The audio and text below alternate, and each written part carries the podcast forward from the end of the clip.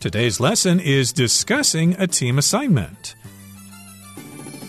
Hi, everybody. I'm Roger. And I'm Helen. And today we're going to continue talking about discussing a team assignment.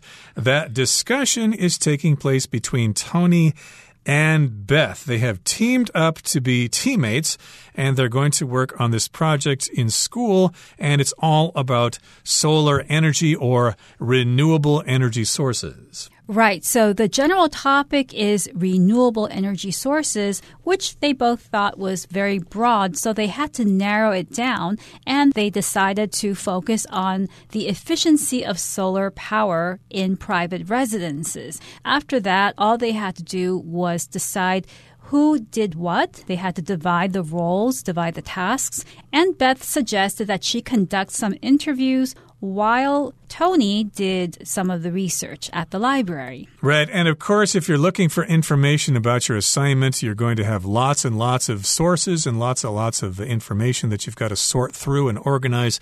And that's kind of the topic for today's lesson. I guess Tony bit off more than he can chew. He's got too much information and he needs some help sorting it out. So let's get to it. Let's listen now to part three running into some trouble. 3. Running into some trouble. Tony calls Beth to discuss a problem with the project. Hey, Beth, it's Tony. I've got some bad news. I guess I was too ambitious and gathered so much data that I won't have enough time to analyze and organize it all before our meeting tomorrow. That's all right. These things happen and we can work through it together. Let's still meet up as planned, and I can help out with the analysis and organization. Thanks. I really appreciate your understanding and willingness to help. No problem. As we look at the data, I think we can just narrow down the focus and prioritize the most important aspects. Okay, great. Thanks for putting my mind at ease.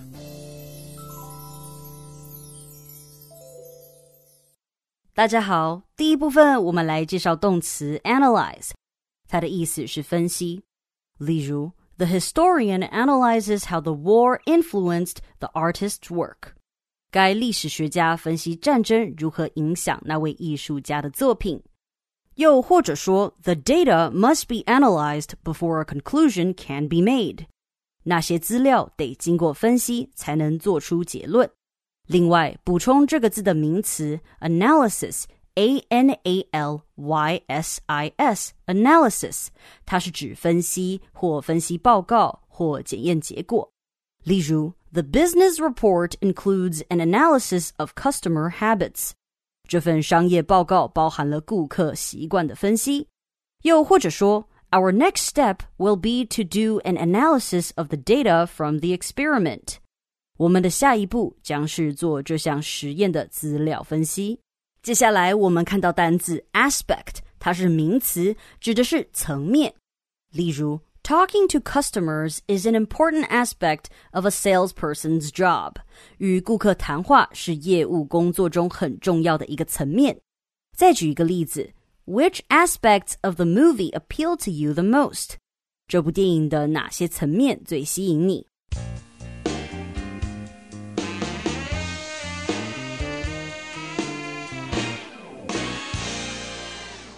？So, the title of today's dialogue is Running into Some Trouble. And here we have Tony who calls Beth to discuss a problem with the project. So, they've already begun the project. Tony has already started doing research. And he calls Beth and says, Hey, Beth, it's Tony. I've got some bad news. I guess I was too ambitious and gathered so much data that I won't have enough time to analyze and organize it all before our meeting tomorrow. So Tony has a problem, which is that he's not good at managing time. He spent too much time gathering data, and now he doesn't have enough time to analyze all the information he had gathered. So he was too ambitious in gathering data. Ambitious, it refers to somebody who is very determined to be successful, to succeed at something. You can also use that word to mean that someone has done more than what they had to do, what they were expected to do. Or as Roger had mentioned in the beginning, somebody who has bitten off more than they could chew. Exactly. So he was too ambitious and he gathered too much data. It's so much data that he won't have enough time to analyze and organize it all. If you analyze something, you look at it and you make some conclusions about it you examine it methodically and you look at all the details and you try to figure out what it all means and you try to make some conclusions. So, yes, he needs to analyze all of that information, all of that data, and then he needs to organize it all before their meeting tomorrow. In other words, he's got to list things that are important at the beginning and follow a whole format of uh, presenting this information in a logical sequence. If you just throw out a bunch of information in no particular order, it's not going to be very organized. It's not going to be very convincing. Yes, and Beth says, That's all right. These things happen and we can work through it together. Let's still meet up as planned, and I can help out with the analysis and organization. So, Beth is very good at consoling Tony. She tells him, Don't worry, these things happen. It's happened before. A lot of people have done the same thing. We can take care of it together. So, Beth suggests that they still meet up as planned. They had probably set up a time and a date to meet up to work on a project. So, she says, Let's still meet up at that time, and then I can help you with analyzing the data and organizing it. Indeed, Tony is grateful. He says, Thanks.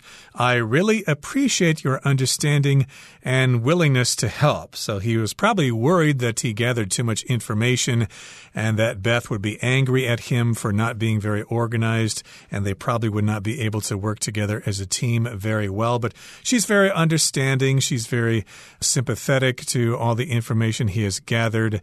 So he appreciates her understanding and also her willingness to be an outstanding member of this two person team. And Beth says, No problem, no problem at all. And then she goes on to say, As we look at the data, as we look at the information, I think we can just narrow down the focus and prioritize the most important aspects. So again, they need to analyze all that information and they need to narrow down the focus. They need to be more specific about their focus, get rid of the information that is not important, keep the information that is important, and then they need to prioritize this information. They need to determine what is more important and what is less important. Right. So again, narrow down means to reduce the number of possibilities or choices. Sometimes when we have too many choices, for instance, what kind of ice cream flavor do you want? If you go to a store that has 30 different flavors, you might have a hard time choosing. So you want to narrow down your choices to just two or three and then choose from those two or three choices. So they're going to narrow down the focus and they're going to prioritize the most important aspects. To prioritize means means to treat one thing as being more important than the other thing. So they're going to choose one aspect of the research and prioritize it, which means they're going to treat that aspect as being more important than all of the other aspects. Now, an aspect is a particular part or feature of something. So I could say, for instance, I could ask my friend with whom I've gone to see a movie, which aspect of the movie did you like the most? Did you like the acting, the special effects, the dialogue aspects. Right. So, of course, they need to prioritize these things. They need to find out what's more important and what's less important. And in their presentation, of course, they may choose the order in which they present their information, saving the best for last or having the best thing at the beginning. It's up to them, basically, how they organize their presentation. And Tony says, okay, great. Thanks for putting my mind at ease. Now, here to put someone's mind at ease just means to make them feel relaxed so they don't worry so much. I guess before this particular meeting, Tony was very, very nervous. He was very worried about having too much information, and he was probably afraid that Beth would be disappointed in him and she would be angry at him, and then their project would not be very successful. And uh, he was already worried about that. But Beth has been very understanding and she has put his mind at ease. She has made him relax. She has made him not worry so much. Okay, that brings us to the end of the conversation for today, the first conversation, conversation three. Let's move on now to conversation four, rehearsing for the presentation. Let's listen. 4. Rehearsing for the presentation. After finishing their report, Beth and Tony talk about rehearsing for their presentation. Now that we've finalized the report, I think we'd better start rehearsing for the presentation. I've got to admit, I'm a little nervous about presenting in front of the class. Well, that's what a rehearsal is for, right? It'll give us a chance to practice the presentation and make any adjustments that seem necessary. I guess you're right. I just feel a bit awkward when I'm under the spotlight. I think almost everybody feels that way. But look, we've put a ton of good work into this project and written a really thorough report. So we've got this. Thanks. That does give me a little more confidence.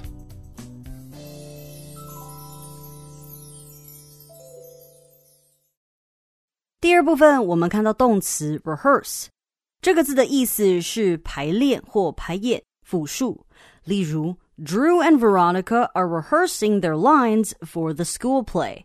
Drew 和 Veronica 正在排练学校话剧的台词，或是 The cast of the play rehearsed tirelessly in the week before opening night. 该剧的演员们在开幕之夜的前一周不知疲倦的排练。另外，补充这个字的名词 rehearsal，r e h e a r s a l，rehearsal，它有排练、排演的意思。例如，We only have time for one full rehearsal before the performance。我们在演出前只有时间进行一次完整的排练。再举一个例子，There are only few rehearsals left before the opening ceremony。在开幕典礼前只剩几次预演。最后，我们看到形容词 thorough 指的是仔细的或严谨的、彻底的或全面的。例如，The police did a thorough investigation of the crime scene, but still found nothing。警察对犯罪现场进行仔细的调查，但仍然一无所获。或是，The doctor gave his patient a thorough examination。该医生对他的病人进行了彻底的检查。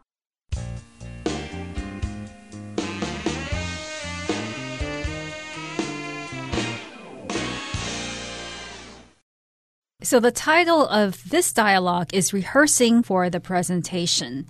So Tony and Beth have already started preparing for the presentation. They've done their research, they've conducted the interviews, and they're trying to put the information together. Now they have to rehearse for the presentation, which means they're going to go through the presentation, pretend as if they're making the presentation to the class, to their professor, and practicing it so that they won't make any mistakes or they'll try not to make any mistakes when the day of the presentation actually comes. Right, so they have to get up in front of the the class and make a presentation. It's not just about writing a report and handing it in.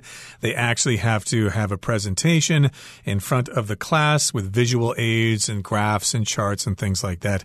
So after finishing their report, Beth and Tony talk about rehearsing or practicing for their presentation. Remember, to rehearse just means to practice something. Usually it's something that is presented in front of an audience. Like, for example, when I was in high school, I did a tuba solo one time as part of the uh, competitions, but I did not rehearse enough and I missed a couple of passages and I only got a two. I should have gotten a one if I had practiced or rehearsed ahead of time, but that can happen, of course. And of course, here they're going to rehearse before the presentation so they don't screw it up when the time comes. Yes, and of course, a presentation is a formal talk in which you describe or explain something, such as research or an investigation that you've done to a group of people. So, a lot of managers and workers give business presentations in the company, but also students can give presentations in class. So, Beth says, now that we've finalized the report, I think we'd better start rehearsing for the presentation. So, to finalize means to make all of the final arrangements and the final decisions concerning something. So Beth and Tony must have spent a lot of time talking about how they wanted to organize the information and how they wanted to structure the report. And now that they've done all of this, they have finalized the report, they want to start rehearsing for the presentation. So they've finalized the report, it's all ready to go, but now they just need to rehearse. And Tony says, I've got to admit, I'm a little nervous about presenting in front of the class. That is normal, of course, when you give a presentation in front of a bunch of other people. You're going to be nervous no matter how confident you are. Right. And Beth says, well, that's what a rehearsal is for, right? It'll give us a chance to practice the presentation and make any adjustments that seem necessary. So Beth's response is, well, rehearsals are there in order for us to make any changes that we think are necessary. So adjustments are changes, often small changes in something that makes that thing better or more accurate. So they want their presentation to be accurate. They want to tell the truth and not give any false information. And they also want their presentation to be effective, which means they want it to be interesting. They want to involve the audience or their classmates. So they're rehearsing in order to make the presentation as perfect as possible. Right. So maybe Tony will get up and uh, present his information to Beth, and she'll take notes and decide, well, you probably talked too much on that particular aspect, and you didn't talk enough about that particular aspect. So that's making adjustments, making some little changes so that they will be ready for the day of their presentation. And Tony says, hmm, I guess you're right. I just feel a bit awkward when I'm under the spotlight. If you feel awkward, you just don't really know what to do with yourself. For example, if you're a guy and you're trying to ask a girl to dance with you at the school dance, you're going to feel a little awkward because it's not something you do every day and you're not used to it. You're going to feel a little uncertain, basically. And here he says, Well, I do feel a bit awkward, a little strange when I'm under the spotlight. And if you're under the spotlight, that means that bright light is shining on you and all the attention is focused focused on you. Right. Quite literally, a spotlight is a light that shines above a stage. So, actors, performers, dancers, singers, when they're performing, they're often under or in the spotlight, which means the light is shining on them. But you could also use the phrase figuratively when you want to mean that all of the attention is on you. So, if you're giving a presentation, even though there may not be a spotlight per se, if everybody is looking at you and listening to you, then you're under the spotlight or you're in the spotlight. And a lot of people may feel awkward because of that because they're not used to having all of the attention on them and they don't like to be the center of attention. But Beth is very helpful here. She says, I think almost everybody feels that way. Again, it's not something you do every day. You don't always give a presentation in front of a bunch of people. So, indeed, you're going to feel nervous. You're going to feel awkward when you're in the spotlight or when you're under the spotlight. And she says, But look, but listen, we've put a ton of good work into this project and written a really thorough report so we've got this. In other words, we're going to be successful. Don't be so nervous about this. It's natural to feel awkward and to feel nervous, but you need to be confident because, hey, we worked really hard on this project and we have written a really thorough report. If something's thorough, it is complete. You haven't ignored any aspects. You've pretty much paid attention to all the things that you need to pay attention to. You have really focused on all the details. And then Tony replies, Thanks. That does give me a little more confidence. Right. So remember at the end of Beth's segment here, she said, We've got this. She stressed the word got. We've got this just means we have this under control. We've done our work. We should be confident about this. We've got this. We're ready to go. Don't worry so much because we do have a very thorough report. And again, Tony is very thankful. That does give me a little more confidence. Confidence is the noun form of being confident or to be confident. To be confident just means to believe in yourself, to be sure of yourself. And yes, even though people will feel awkward and they'll be nervous during a presentation, you don't want to look that way. You want to look like you know what you're doing. You want to look like you are confident or that you have confidence, and that way you'll get a better grade on your assignment or on your presentation. That's right. And knowing how to work as part of a team is indeed important. As Tony and Beth have shown, they are good teammates because they are helpful to one another, even though they had divided the work. Tony was going to do the research and Beth was going to do the interviews. Beth did not hesitate to step in and help Tony with the research, with putting together the research when he needed help. And that's what a good teammate is all about. And these days, it's important to know how to work as part of a team because we have that kind of work situation more and more. not just in school, but also in companies and in your working life. So I think that's why a lot of teachers today ask students to work in teams because they're preparing students to cooperate for the future. Yep, we all have to be team workers in today's society, and we should get used to cooperating with others. Okay, that brings us to the end of our explanation for today. It's time now to listen to our Chinese teacher, Hanny.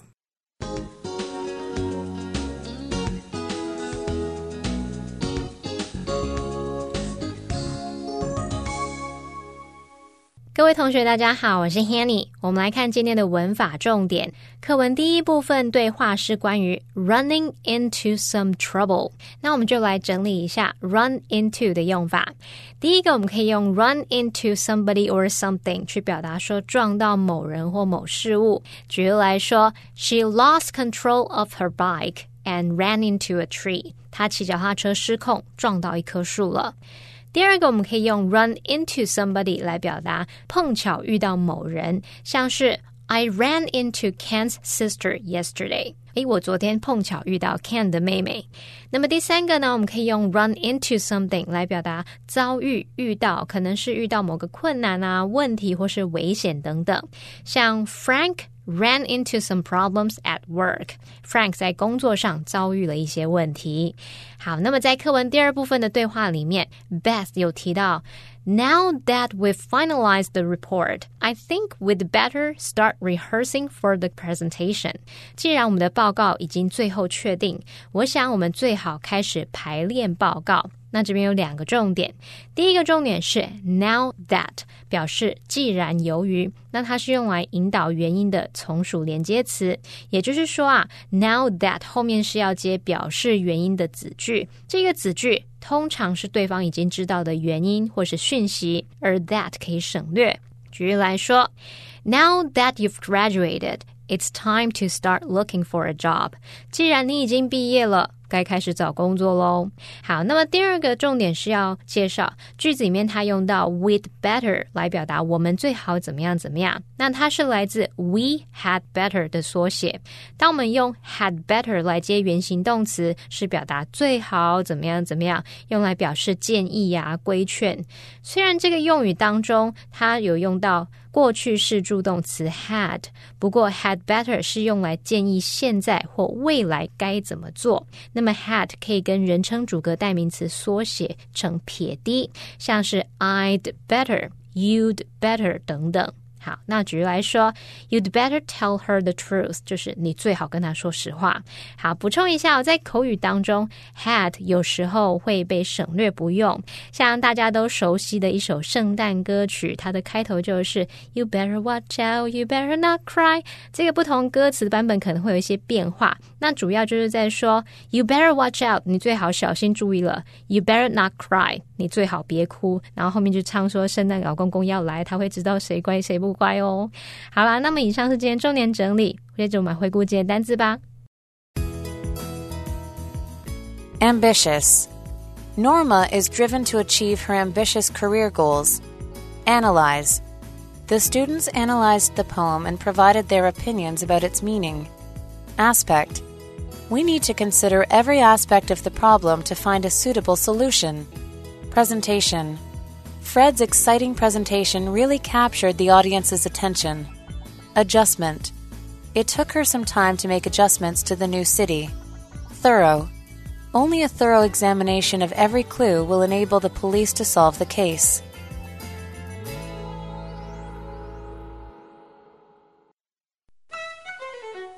Well, everyone, today's article has come to an end, and I sure hope you enjoy reading along with us. I am Helen. I am Roger. See, See you, you next time. time.